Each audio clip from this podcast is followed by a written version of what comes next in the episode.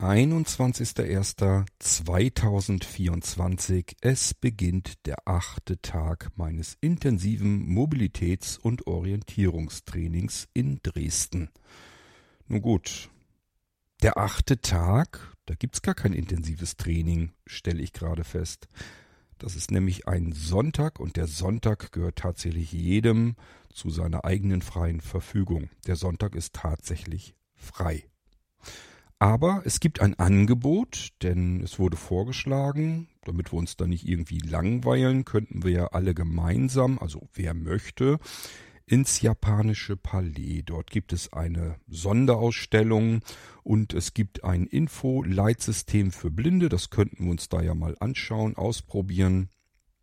Tja, ich hatte ursprünglich was anderes geplant, habe dann aber gedacht, ähm, eigentlich ist mir lieber, wenn ich dort in der Gruppe bleibe und mitkomme und das miterlebe, was die anderen erleben.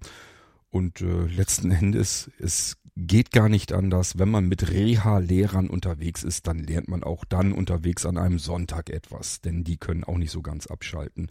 Ich wollte das jedenfalls alles mitnehmen und das ist der Grund, weswegen ich hier euch, euch heute auch hierzu eine Episode machen kann. Die wird sicherlich nicht so üppig ausfallen, aber was ich noch so in Erinnerung habe, das erzähle ich gerne und teile mit euch.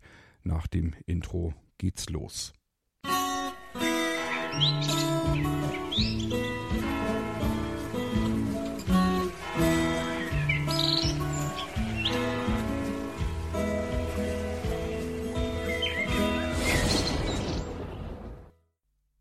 Ursprünglich hatte ich diesen Sonntag anders verplant ich glaube sogar schon irgendwo im Dezember, also weit bevor das Training überhaupt losgehen sollte. Denn die liebe Ursel wollte mich in Dresden besuchen kommen an einem Wochenendtag und da wäre jetzt nur der Sonntag frei gewesen. Am Samstag haben wir ja hart trainiert. Ja, und da wollten wir eigentlich uns die Altstadt angucken, Dresden unsicher machen. Jetzt war aber plötzlich das Angebot im Raum, dass wir alle zusammen ins japanische Palais gehen in Dresden und ähm, ich habe mir dann so gedacht, hm, wenn alle da hingehen, da will ich mich nicht absondern. Und da sind vier Reha-Lehrer dabei. Und ich wusste vorher schon, die können nicht aus ihrer Haut. Das heißt, ähm, da kriegt man immer so ein paar Tipps ab, hier und da und kann was lernen. Und deswegen bin ich ja hingefahren nach Dresden. Also habe ich umdisponiert und habe der Ursel gesagt, naja, das Treffen, das können wir jederzeit machen. Ähm, ich kenne mittlerweile eine ganze Menge Menschen in Sachsen und drumherum und deswegen ist das nicht ungewöhnlich, dass man sich dann vielleicht trifft. Ja, aber wie gesagt, hier hatte ich dann so gedacht, besser wäre, mit der Gruppe mitzugehen und ähm, vielleicht noch das eine oder andere zu lernen und mit der Gruppe insgesamt ein bisschen was zu unternehmen. So war mein Plan. Also mache ich um 7.30 Uhr meine Vorhänge im Zimmer auf, so ungefähr. Denn, ja, der Sonntag, der rettet einen nicht davor, früh aufzustehen. Freiwillig würde ich ungern um 7.30 Uhr aufstehen, aber ist halt so. Um 8 Uhr ist natürlich wieder Frühstücken angesagt. Und nach dem Frühstück sollte es dann auch bald losgehen Richtung Albertplatz. Und äh, von dort aus ist es dann nicht mehr weit. Bis zum Goldenen Reiter ist ein Denkmal. Und von dort aus wiederum ist es dann nicht weit. Bis zum japanischen Palais. Gut, also Vorhänge geöffnet, die Sonne schien und äh, wir hatten es tatsächlich mittlerweile auch so, dass es am Tage ähm, Plusgrade waren, also ganz wenig nur, aber immerhin. Und das wiederum hatte zur Folge, dass es überall taute. Es wurde auch hier und da was geräumt und ähm, dann schmolz Schnee und Eis und wurde zu Feuchtigkeit, Nässe, Wasser. Und äh, das ist dann aber ganz schnell, sobald die Sonne weg war, wurde es dann wieder kälter. Dann ist das wieder am Boden gefroren und entsprechend könnt ihr euch vorstellen, jetzt fangen die Rutschpartien an in Dresden. Das heißt, es sind richtig echte, knallharte, eisige Flächen. Und äh, das macht das Ganze nicht ganz ungefährlich, denn Dresden ist nicht so wie hier bei mir in Niedersachsen, dass alles Flachland ist, sondern das ist ganz schön bergig und dementsprechend wird's schwierig. Ähm, selbst bei uns auf dem Hof, also im Prinzip dort, wo die evangelische Tagungs- und Bildungsstätte ist, unsere Unterkunft, selbst davor waren ja diverse Wege, Manche waren so halb geräumt, manche nicht. Und ähm, gestreut wurde gar nicht. Und so hatten wir auch hier eine einzige große Eisfläche, gegen die dann auch niemand etwas unternommen hat. Schweinegefährlich und äh, deswegen haben uns gegenseitig so ein bisschen gewarnt, dass wir dort vielleicht lieber nicht lang gehen sollten. Es gab ja genug Zugänge und Abgänge von diesem Grundstück. Das heißt, man konnte sich dann was anderes suchen, aber es gab eben bestimmte Stellen, da konnte man einfach nur noch davor warnen, das war wirklich gefährlich. Genauso unten an der Bautzner Straße, da hat sich auch von uns jemand leider hingelegt. Denn äh, auch das war wirklich nicht ungefährlich. Ich habe das auch gemerkt, als ich zur Bushaltestelle gegangen bin. Ich habe mich wirklich auch ähm, teilweise am Zaun festgehalten. So gefährlich war das. Es war eine einzige ordentliche Rutschpartie. Also ist nicht so, dass man große normale Schritte machen kann, sondern man schlittert sich so nach vorn und ist froh, wenn man an der Bushaltestelle angekommen ist, von wo aus es dann ja losgehen sollte. Gut, also der Plan stand. Wir könnten alle, die gerne mitkommen möchten, äh, wir könnten uns dann alle treffen. Am besten am Goldenen Reiter. Der ist von Weitem schon erkennbar und äh, da kann man im Prinzip leicht hinfinden. Und von dort aus gehen wir dann alle gemeinsam zum japanischen Palais.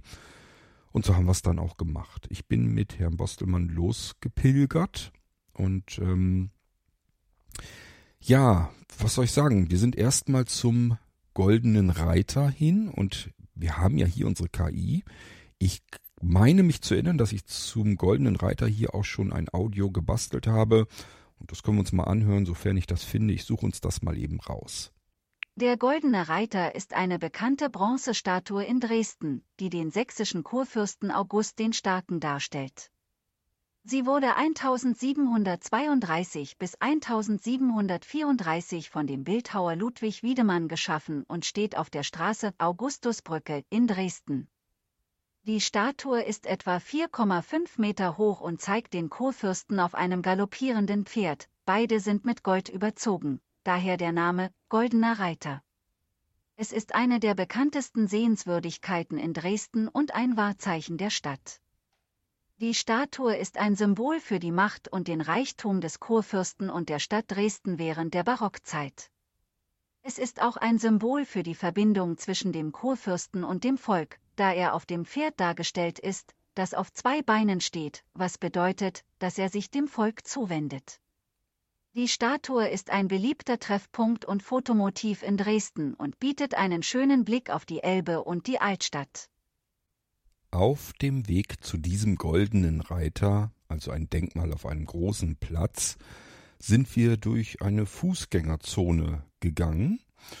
Für mich ganz praktisch, weil ich mich immer gefragt habe, wie kann ich überhaupt durch eine Fußgängerzone blindnix gehen? Da ist ja eher meistens kein Leitsystem für Blinde und man hat auch keine Bordsteinkante, also das ist gar nicht so einfach. Ich habe gemerkt, es geht dann doch letzten Endes nach Gehör. Also man hat eine Akustik und hat üblicherweise in einer Fußgängerzone links und rechts große, hohe Fassadenhäuser. Und anhand dessen kann man sich so einigermaßen bewegen und auch hören, wenn es jetzt zum Beispiel rechts nochmal abgeht oder links nochmal abgeht. Also ganz viel mehr wird einem in einer Fußgängerzone oftmals nicht geboten. Manchmal hat man noch so eine Regenrinne entlang oder kann irgendwas anderes noch nehmen. Ansonsten bleibt einem gar nicht so viel anderes übrig, als sich beispielsweise an den Kaufhäusern links oder rechts entlang zu hangeln. Wobei man jetzt nicht unbedingt mit dem Stock dagegen pendeln muss, sondern eben wirklich nach Akustik gehen kann. Ist nicht ganz so einfach, zumal in der Fußgängerzone natürlich auch sehr viele Hindernisse für einen Blinden stehen. Da sind ganz viele Tische, Stühle draußen und irgendwelche Werbetafeln und was weiß ich nicht noch alles. Ständer mit irgendwelchen Klamotten und Büchern und alles Mögliche. Ihr kennt das sicherlich alles selbst und könnt euch das vielleicht vorstellen, dass wenn ähm, wirklich richtig Betrieb ist in der Fußgängerzone, dass es dann auch vielleicht mehr oder weniger ein bisschen kompliziert werden kann. Gehen tut das natürlich alles und ich denke, auch das ist alles eine Form von Routine, Training, was man hereinbekommen kann. Hier in der Fußgängerzone ist dann etwas passiert und da habe ich wieder nur so gedacht, typisch Bostelmann. Herr Bostelmann ist neben mir gegangen. War ja Sonntag, war ja frei. Das heißt, es war jetzt kein Training und somit musste Herr Bostelmann nicht hinter mir gehen oder vor mir oder auf der anderen Straßenseite, sondern wir sind da ganz normal, wie sich das für einen Sonntag gehört, die Fußgängerzone entlang gegangen. Und ich kann euch insofern sagen, wenn ich normalerweise neben einem sehenden Menschen daneben hergehe, habe ich insbesondere ganz weit links und ganz weit rechts noch ein ganz kleines bisschen Seerest. Das hat aber nicht viel mit Sehen zu tun, sondern dort sind ja die ähm, Stäbchen. Also wir haben ja Zapfen und Stäbchen im Auge und ich glaube, das war so, dass die Stäbchen dafür verantwortlich sind, dass man Bewegung wahrnehmen kann. Die sind also nicht fürs scharf sehen oder so zuständig, sondern einfach, dass man Bewegung registriert. Darauf sind die spezialisiert für mich ganz praktisch. So kann ich ganz, ganz weit links und ganz, ganz weit rechts noch so ein bisschen Bewegung wahrnehmen. Das reicht mir oftmals so ein bisschen aus, um äh, zu spüren oder zu erkennen, wie Sehende sich neben mir verhalten.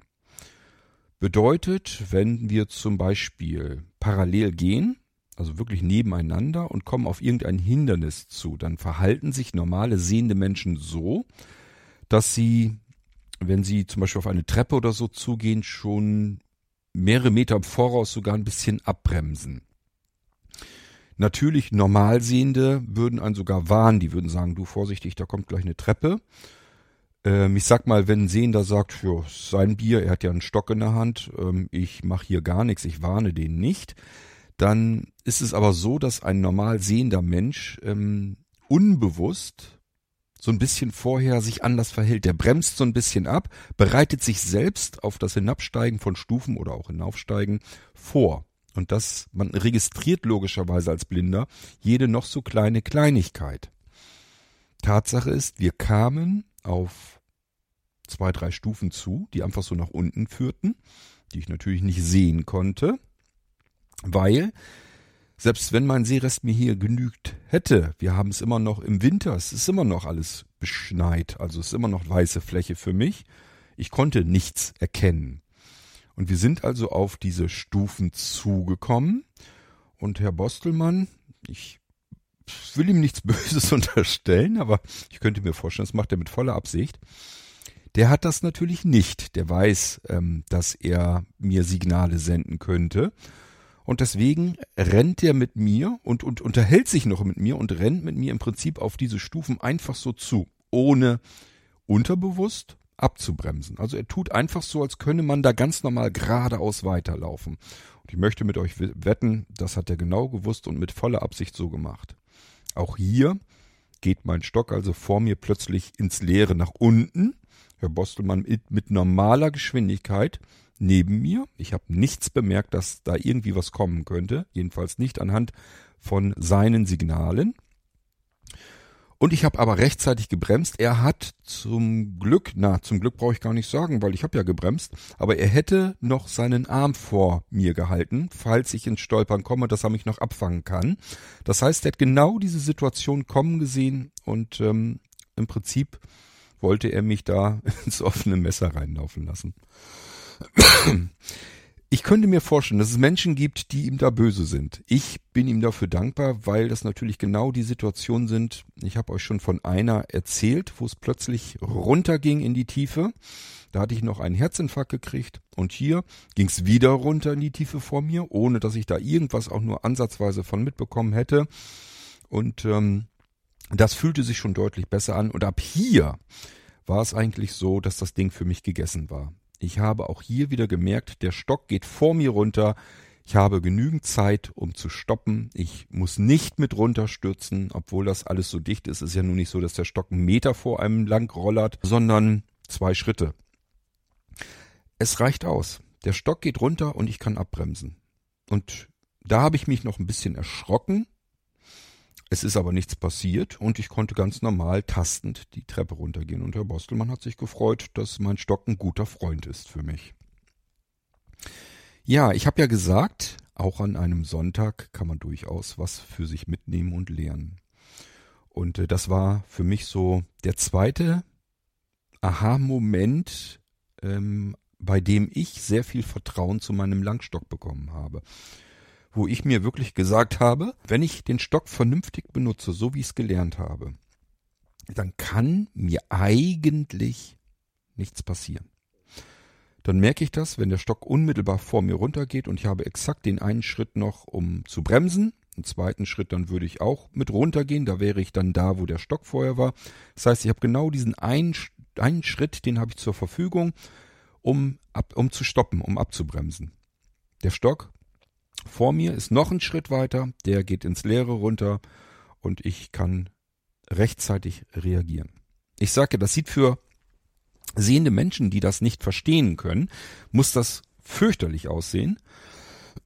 Wenn ein blinder Mensch ganz normalen Schritt, schnellen Schrittes, wir kriechen da ja nicht langsam lang wie eine Schnecke, sondern wir gehen ja relativ normal, so wie andere Passanten auch.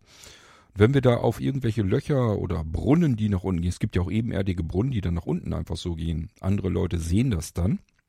Oder eben Stufen, so wie in diesem Fall. Ähm, dann könnte ich mir vorstellen, sieht das für andere Sehende ganz, ganz schlimm aus. Und ähm, Herr Bostelmann ist natürlich Vollprofi, was das angeht. Den bringt sowas lange nicht mehr aus der Ruhe. Und deswegen hat er mich da voll auflaufen lassen. Aber es hat auch wirklich alles vorbildlich funktioniert, genauso wie Herr Bostelmann das erwartet hatte. Und zum Glück auch so, wie ich mir das erhofft hatte, will ich mal lieber sagen.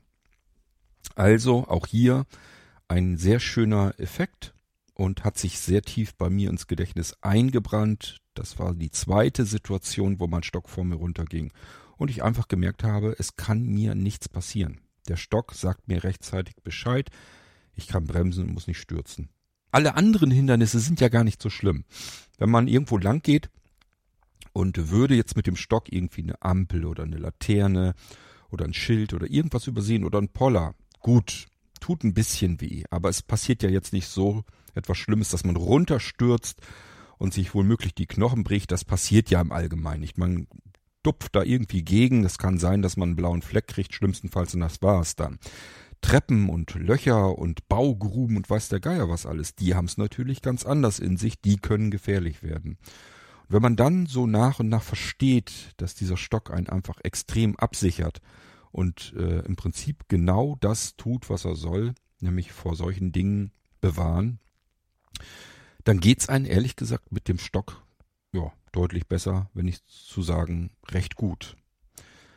Somit konnten wir ganz normal weitergehen bis zu dem Platz, wo der goldene Reiter steht und äh, den hat Herr Bostelmann mir dann auch noch gezeigt und äh, hat mir den auch noch beschrieben.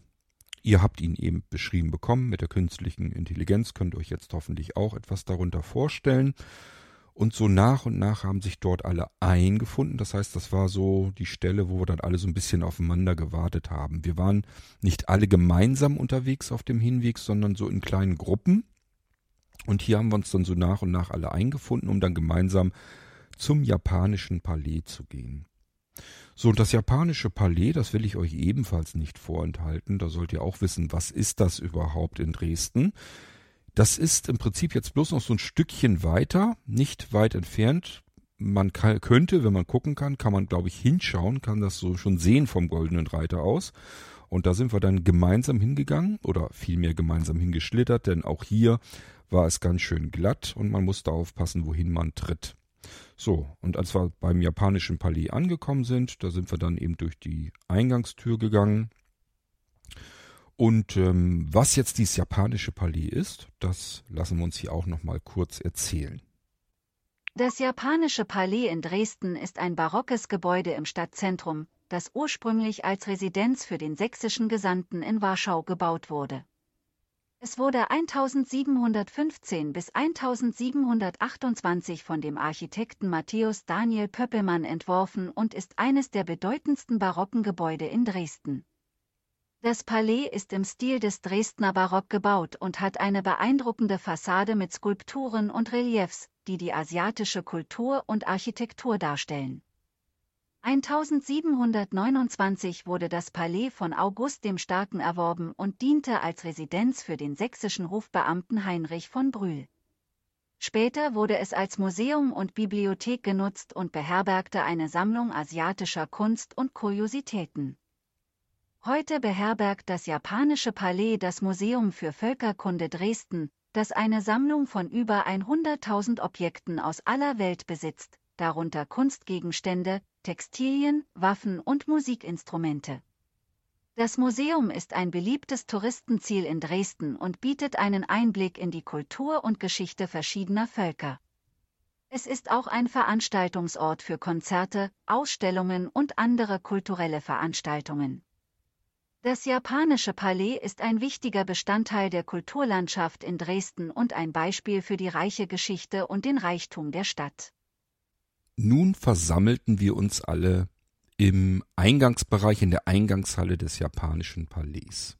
Ihr müsst euch im Prinzip eine relativ helle, größere Halle vorstellen.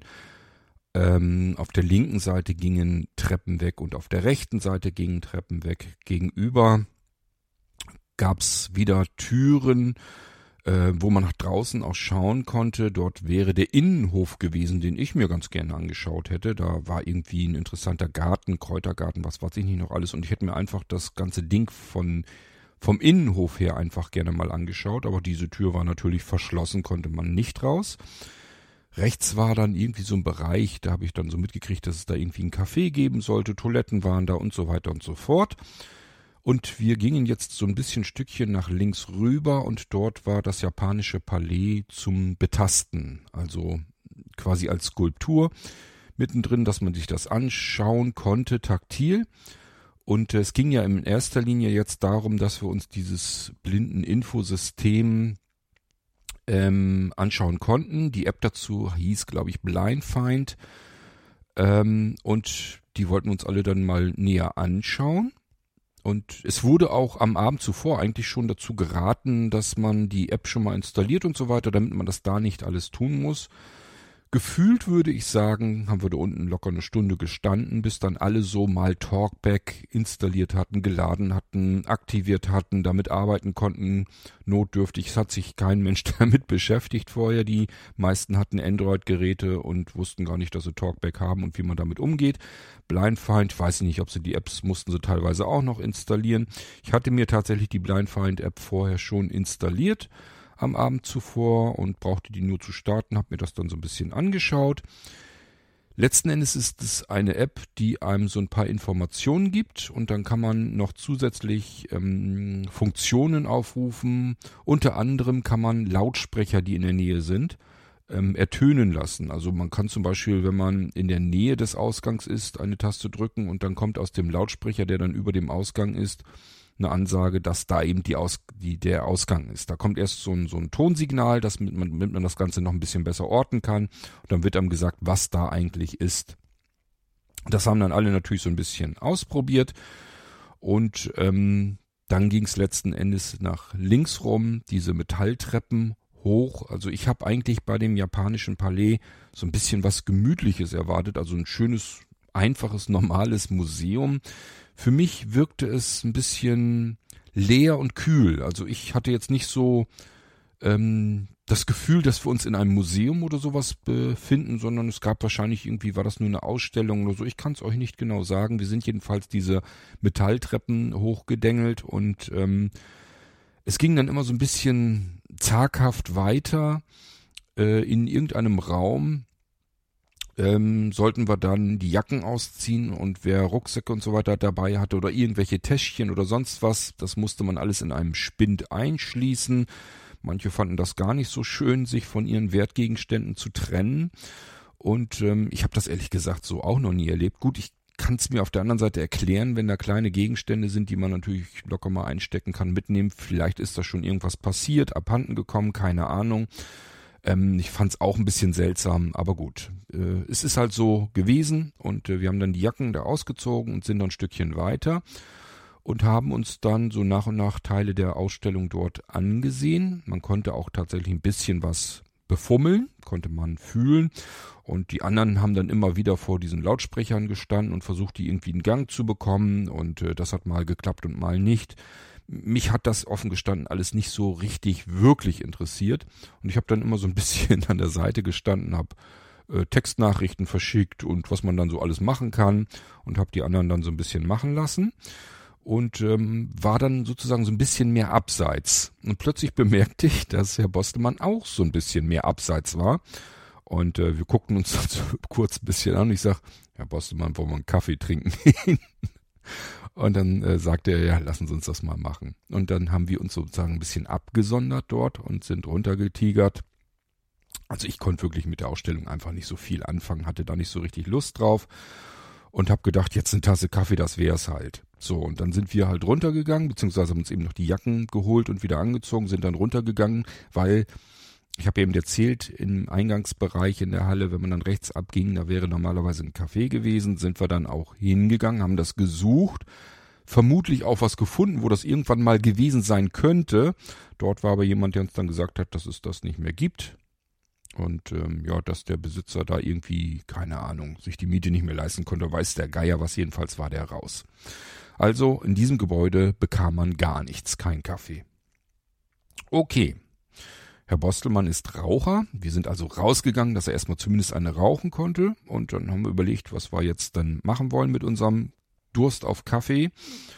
Und dann haben wir so gedacht, ach, was soll's. Jetzt suchen wir uns hier in der Nähe einfach irgendwo was, wo wir eine Tasse Kaffee kriegen können. Herr Bostelmann hat die anderen Reha-Lehrer per Nachricht ähm, vom Smartphone aus informiert, bis uns dann eingefallen ist, dass die ihre ganzen Smartphones gar nicht unbedingt mit am Mann haben, sondern ja in ihre Spinte eingeschlossen haben.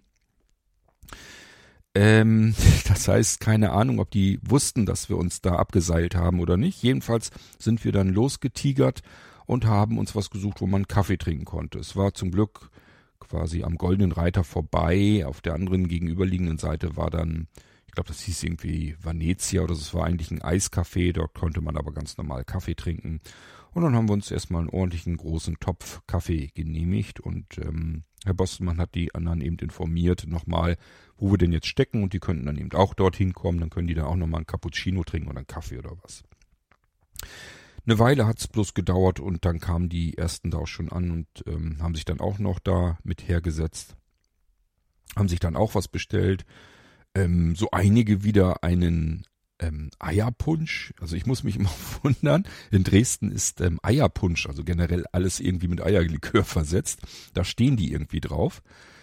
Ähm, und den hat man dort dann eben auch gekriegt. Gut, irgendwann haben uns da dann wieder aufgemacht und äh, uns auf den Rückweg gemacht. Und hier ist dann auch wieder was für mich Interessantes passiert, denn wir hatten ja den Sonntag, das war ja der 21.01. und dort waren Demonstrationen in Dresden.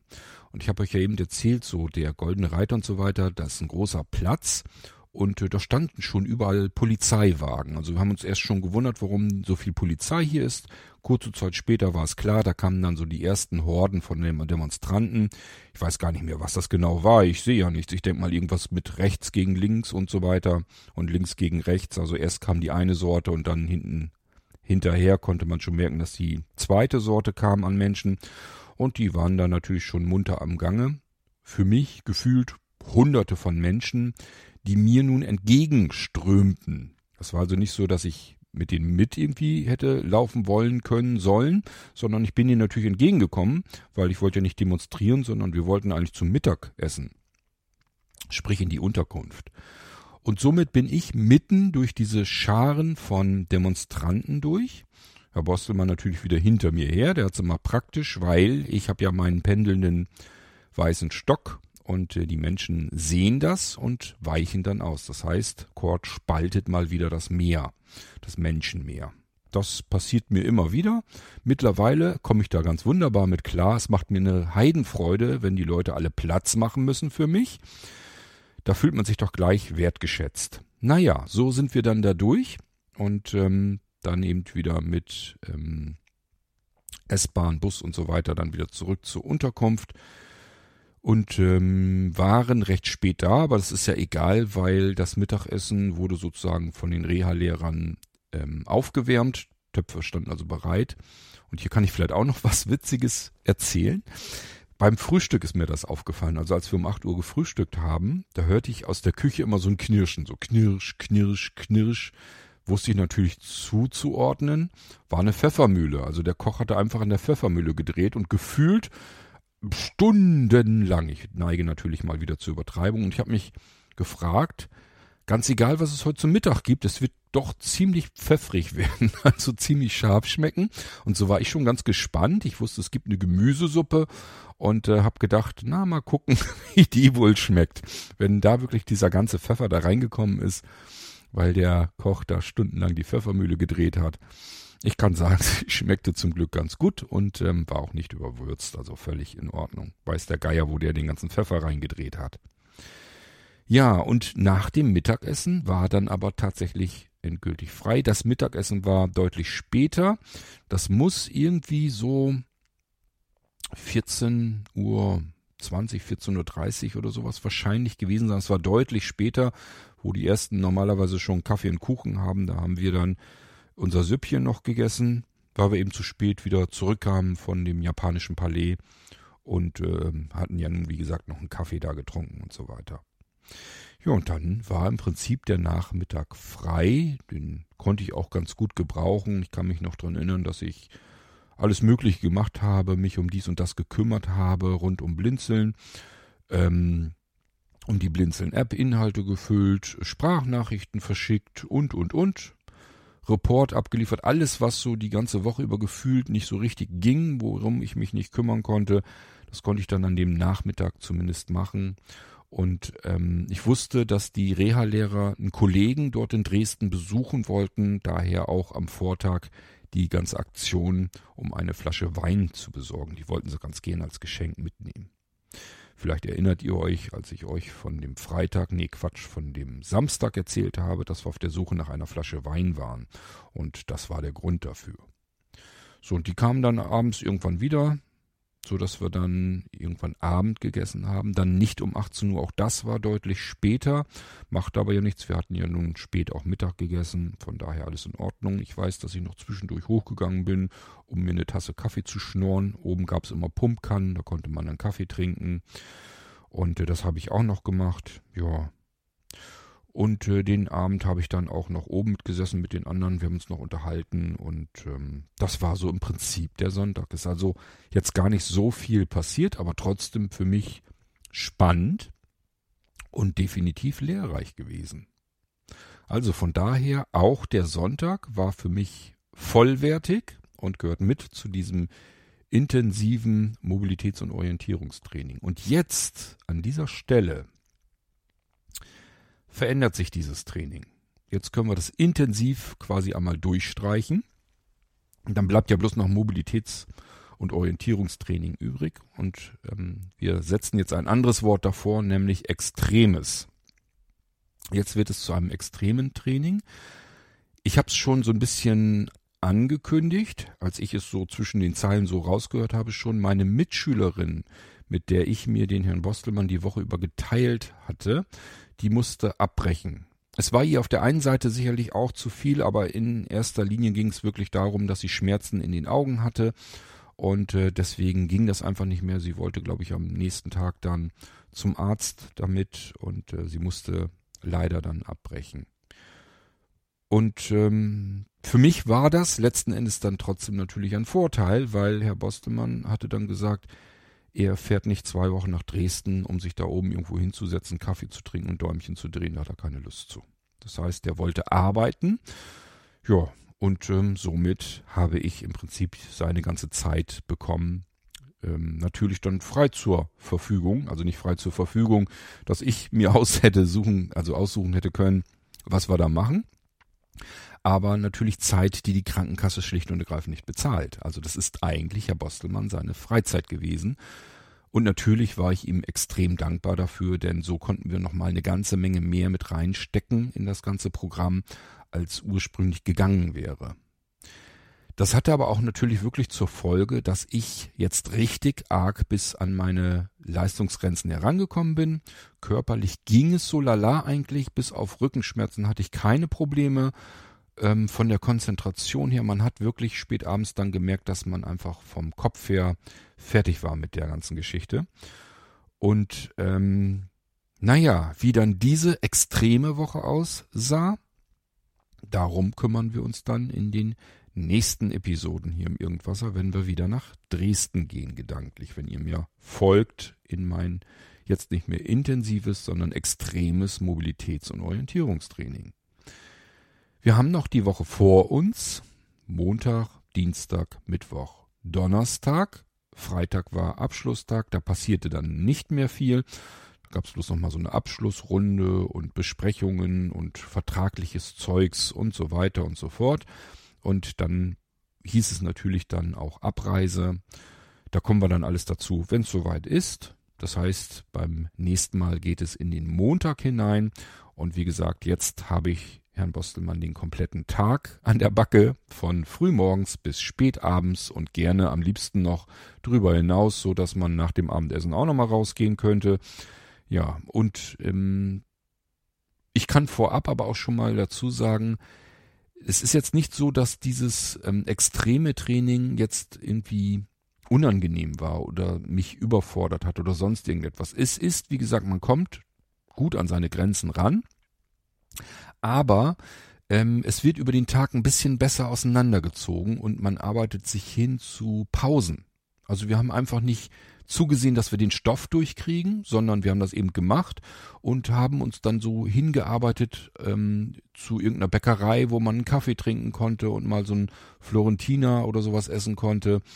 Ähm, oder eben ja zur Schokobar oder irgendwo anders hin, wo man eben zwischendurch immer irgendwie was kriegen konnte. Dass man immer so ein so Zielpunkt auch hatte, auf das man hinarbeiten konnte. Das war dann so eine schöne Pause zwischendurch und ähm, Herr Bostelmann hat das sehr gut hinbekommen, dass dieses Training sich nicht wie so ein extremes Training einfach anfühlte, sondern so ein bisschen, ja, als wenn wir so Freizeit machen, bei dem man einfach was lernen kann. Also es ist jetzt nicht so, äh, dass das jetzt irgendwie sich negativ anhört, dass ich da jetzt wirklich mh, mm, ganz gut an meine Grenzen rangehen konnte, sondern ganz im Gegenteil, das fühlte sich für mich total klasse an und das hat richtig viel Spaß gemacht.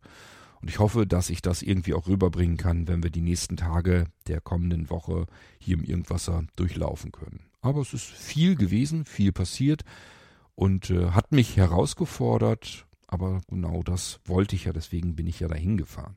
Von daher eigentlich exakt genauso gelaufen, wie ich es mir nicht besser hätte wünschen können. Schön, damit sind wir durch mit dem Sonntag und ähm, ich denke mal, es geht spätestens weiter, wenn wir in den Montag reingehen. Das wäre dann ja der neunte Tag, wenn ich richtig mitgezählt habe. Heute hatten wir den achten Tag, eigentlich ein freier Tag und ihr habt gemerkt, selbst an einem freien Sonntag kann man ganz viel für sich mitnehmen und lernen. Wir hören uns wieder im nächsten Irgendwasser. Da geht es sicherlich um etwas ganz anderes, aber irgendwann geht es auch in den nächsten Tag in Dresden. Von daher ja, je nachdem, wann ihr wieder mit dabei seid, wünsche ich euch erstmal eine gute Zeit. Wir hören uns wieder. Bis dahin macht's gut. Tschüss, sagt euer König Kort.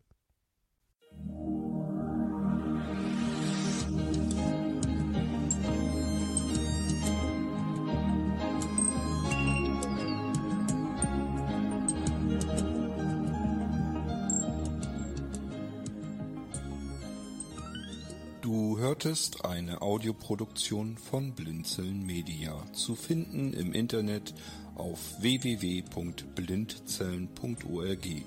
Blinzeln schreibt man in unserem Fall immer mit einem D in der Mitte. Wenn du uns gerne kontaktieren möchtest, so geht das einerseits per E-Mail an podcast.blindzellen.org oder du verwendest dafür unser Kontaktformular auf unserer Homepage direkt zu finden unter kontakt.blindzellen.org. Wenn du uns einen Audiobeitrag für die Sendung zukommen lassen möchtest, dann benutze doch hierfür am einfachsten unseren Podcast Anrufbeantworter.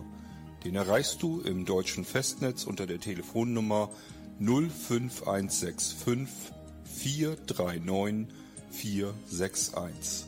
Und wenn du aus dem Ausland anrufst, dann ersetze einfach die vorangegangene 0 gegen die Ländervorwahl für Deutschland. Das ist die 0049.